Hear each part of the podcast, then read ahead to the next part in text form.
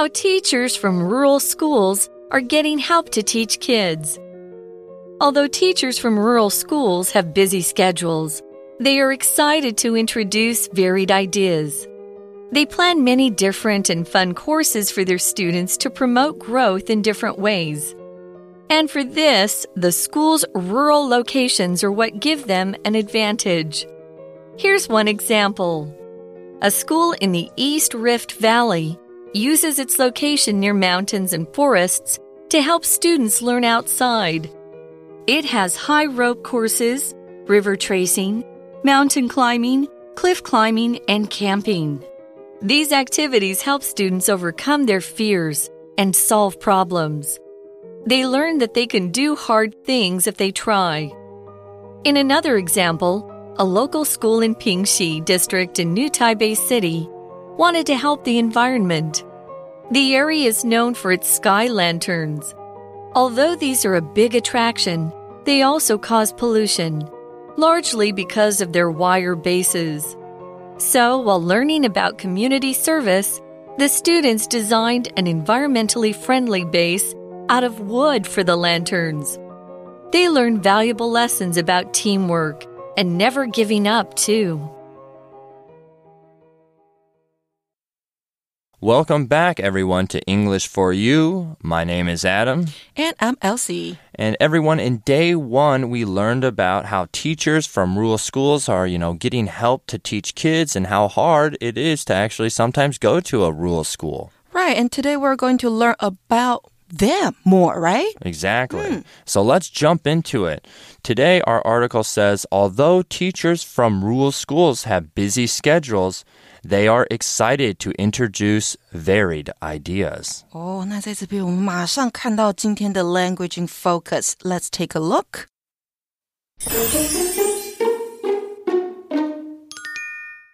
在今天的 language in focus 里头呢，我们要讲到的是从属连接词，也就是 although 或是 though。although 或是 though，它们是从属连接词，表示虽然、尽管。那用来连接两个子句，可以放在句首或是句中。放句首的时候呢，although 跟 though 可以带领从属子句，后方呢必须要加上逗号，跟主要子句隔开来。那放句中的时候，如果不用特别强调 although 还有 though 带领的从属子句，那前方则是不需要加上逗号的。所以马上给同学们一个例子喽。Although or though the English test was difficult, Katie still passed. 虽然这个英文考试很困难，Katie 还是通过了。那另外呢，though 这个字也可以当做副词，那就会放在句尾。好，这是你常会看到它出现的地方。那它的表示的意思就是不过或是但是。所以呢，另外一个例句给同学们的是：Frank is thinking about buying an apartment. He might not have enough money though. Frank 正考虑要买一间公寓，不过他可能买不起。Oh, wow. So these rural school teachers really have a lot of duties to do throughout the day, not just teaching and grading papers. They have a hard schedule. Hmm, a really busy schedule. Exactly. And there we see the word schedule, which is a noun, and it refers to a plan that outlines when events or tasks will happen or needed to be completed. So, an example, everyone, we could say is My best friend created a schedule for her daily activities. We also saw the word varied. Varied is an adjective, means having numerous types of something rather than just one. So, an example we could say is the menu at the restaurant offered a varied selection of dishes from around the world. OK，那我们整理一下哦。首先，刚刚听到的 schedule 这个字呢，是时间表或是行程，很简单的一个名词，大家应该都有听过，都有说过。那还有一个形容词啊，是各种各样的。 念作 varied，那它也可以用什么来代替呢？你也可以说 all kinds of 或是 different kinds of 都是可以的。那 varied 可以用来形容什么呢？像是刚刚说的 selection，varied selection，那就是各种各样不同的选择，或者是 varied opinions，各种各样不同的意见；varied styles，那就是各种各样不同的风格造型。那这边呢，我们说到的是 varied ideas，也就是在说啊，老师们虽然忙碌。助，但对于能跟学生分享不同的想法，他们是很兴奋的。Yeah, so Elsie, as a teacher, you know, it's very important to come up with different ways to teach and keep students entertained. You know, otherwise, class and classes can feel so boring sometimes. Right, so we always have to come up with very ideas. Exactly. And the article then goes into by saying they plan many different and fun courses for their students to promote growth in different ways.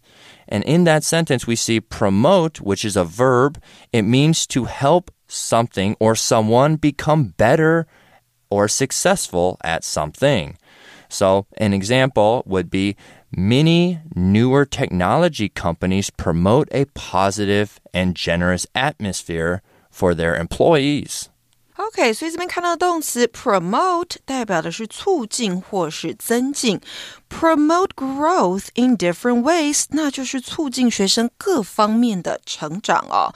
那另外呢，promote 还有另外一个意思就是促销，像是一个新产品上市的时候，you need to promote a new product，好，这个代表就是促销一项新产品。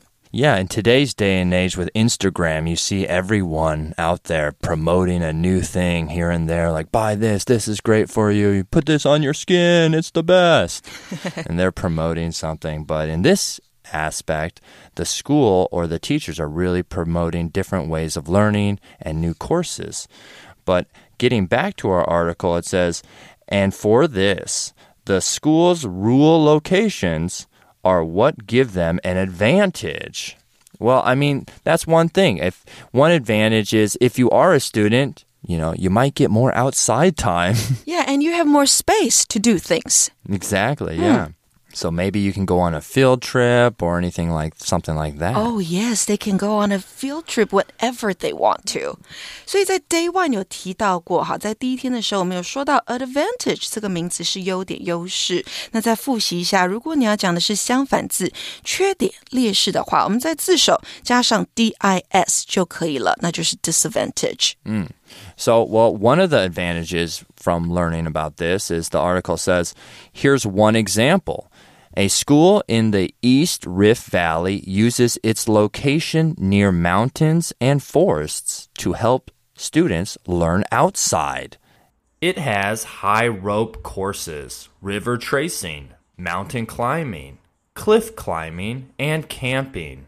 Oh my god, that sounds so fun. I know. I really like this. I would have loved this when I was a kid or oh, I in love school. To go to that school, yeah. I know. I love mountain climbing and camping, but I don't know. Maybe cliff climbing. I don't know about that one. That sounds a little dangerous for me. What about high rope courses? Oh, high rope courses where you actually climb. What do you do? You climb up a rope Uh-huh. uh, and see maybe how fast you can do it. It's building upper body strength. It also teaches you endurance and not to give up. So Wow.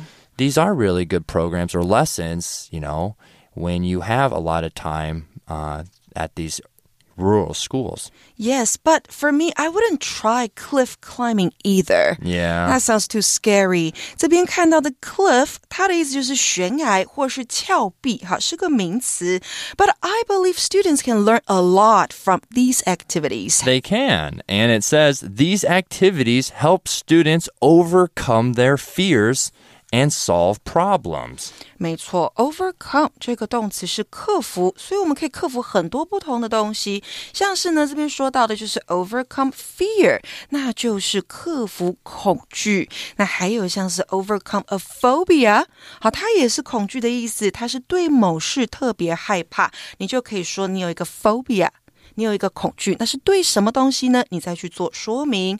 那还有就是 overcome challenges，你要克服挑战，好，或是 overcome difficulties 也是可以的，那就是克服困难。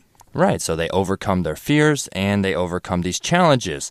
It says they learn that they can do hard things if they try. Hmm. So don't give up. And it also continues by saying, in another example, a local school in Pingxi District in New Taipei City wanted to help the environment. Pingxi district, you know where it is？Uh, is it New Taipei City somewhere? Yeah, we've been there. Oh, okay, yeah, I know where. It's the um, the article says, well, we know now. The article says the area is known for its sky lanterns. Yes. So I was we were there when we lit some sky lanterns Mm-hmm. off. Okay? And we see in that sentence everyone be known for something, which means to be famous or recognized for something. Also, we see the word lantern, which is a noun, and lantern is a portable light source often enclosed in glass or metal. On the other hand, we see sky lantern, which is a small hot air balloon made of paper with a candle inside that flies up into the sky. And we used an old lantern to an example sentence we could say everyone is let's say you're camping and we would say oh we used an old lantern to light up our campsite at night Lantern 指的就是灯笼或是提灯，那 sky lantern 就是天灯。那平溪呢，它就是以放天灯闻名的。Our article continues by saying, although these are a big attraction, they also cause pollution largely because of their wire bases. Okay, so they do cause pollution. I was thinking that. So, pollution is a noun, everyone, and it is a harmful or poisonous substance that gets into the environment and makes the land, water, or air unhealthy. So it's damage caused to water, air, etc. Um, it's just a harmful substance or a waste, things that don't easily go back into the ground. So an example sentence would be trash in the river led to water pollution, harming thousands of fish. Pollution 指的就是污染，好是个名词，所以 water pollution 那就是水污染，还有像是 air pollution 空气污染，那还有像是噪音污染 noise pollution。 Yeah, sometimes we have noise pollution in our in our apartment, right? Because of our cats. Our cat meows too loud. Uh, but on those sky lanterns, we see the word wire. So, wire is also a noun. A wire is a thin, flexible thread made of metal strands. So, an example would be the wire fence keeps the wild animals out of her garden Wire 这个名词呢，那就是金属丝或是金属线，所以天灯的底座是金属线制成的，所以它是会造成污染的。Attraction 吸引人的事物，卖点。Largely 主要的，大多。 So, getting back and jumping back into our article, it says So, while learning about community service, the students designed an environmentally friendly base out of wood for the lanterns. And there in that sentence, everyone, we see the phrase out of something, which means used to show what something is made from.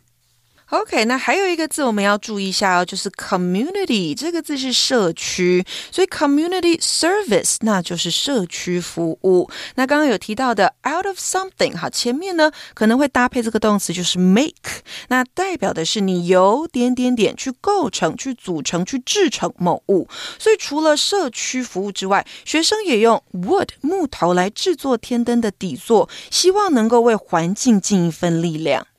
Wow, so I'm getting really, really impressed with these these teachers and these programs that they're doing because they're not only learning why pollution is important to reduce and how to reduce in the area.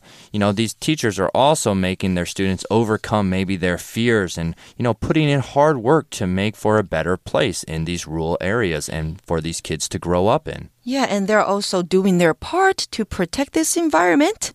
Exactly. I mean, it's pretty wonderful. Hmm. The article finishes up everyone by saying they learned valuable lessons about teamwork and never giving up, too. Wow. You know, I'm going to have to give these teachers in schools a clap da, da, da, da, because it really is great. I mean, learning about teamwork and persistence is just as important as, you know, getting 100 on your test. So it's more, sometimes even more important than getting good grades. Hmm, but if you were one of the kids, which class would you want to join the most? Um, honestly, I would want to join all of them. Anything with outside activity where I can kind of get outside of the classroom and uh-huh. learn first, we would say learn firsthand experiences, doing something, whether that's, you know, making, learning how to sew or learning how to rock climb safely. Or even other ways to, you know, help out the planet by reducing pollution or coming up with new uh, innovative ways to make something that's been around for thousands of years, like, you know, those sky lanterns. They've been around for so long, but then to say, hey, these wires are, you know, kind of dangerous. We need to come up with a new idea. And for teachers to do that and students to get excited about it, oh, I think it'd be just fabulous. True. Okay, and I think students in the city should have mm, this kind of class too. Exactly. I don't think it should just be, you know, subjugated to, you know, or subjugated to just uh, Lectures. Right, exactly, and just oh here, look at the PowerPoint presentation and Mm-hmm. this that. So I think it's a really good idea. Now, everyone, for our for you chat question, would you prefer to be educated in a rural or urban environment? Explain your answer. What do you think? For me, I probably would still prefer to be educated in an urban environment. Right. Okay. I would like to have, you know, all the access, Mm-hmm. Yeah. maybe to more online resources, maybe to more like interesting stuff. I don't know. Oh, so you, you need the Wi-Fi for your. I need the Wi- Wi-Fi, that's right. Exactly. That's the point. and the 7-Eleven. Oh, yes. Okay. well, I don't know. After reading this, I would think maybe the maybe the rural or the countryside uh, school would be fun for me for you know the younger years when maybe you're first starting out with school, so you don't feel so much pressure at the beginning of test, test, test. With this way, you learn that there's more. Uh, going on around you than just what grades mean. So that would be my answer. Now, you guys at home and listening, what do you guys think? Do you think you would want to be, you know, schooled in a rural or urban environment and why? And that's all the time we have for today. My name is Adam, My name is Elsie. and we'll see you next time. Bye bye. Vocabulary Review Schedule. Mike checked his schedule to see if he has to work next week. Varied.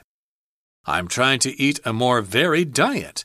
I don't think I should eat the same things every day. Promote. The government is trying to promote trade with a foreign country by opening an office there. Lantern. At night, we use a lantern to light our way to the campfire so we can see where we're going. Pollution. Fish are dying in this lake because of the pollution from garbage in the water. Wire. The gate was closed with a small piece of wire that someone put on the handle. 智慧小补帖。 Cliff. Overcome. Attraction. Largely. Community.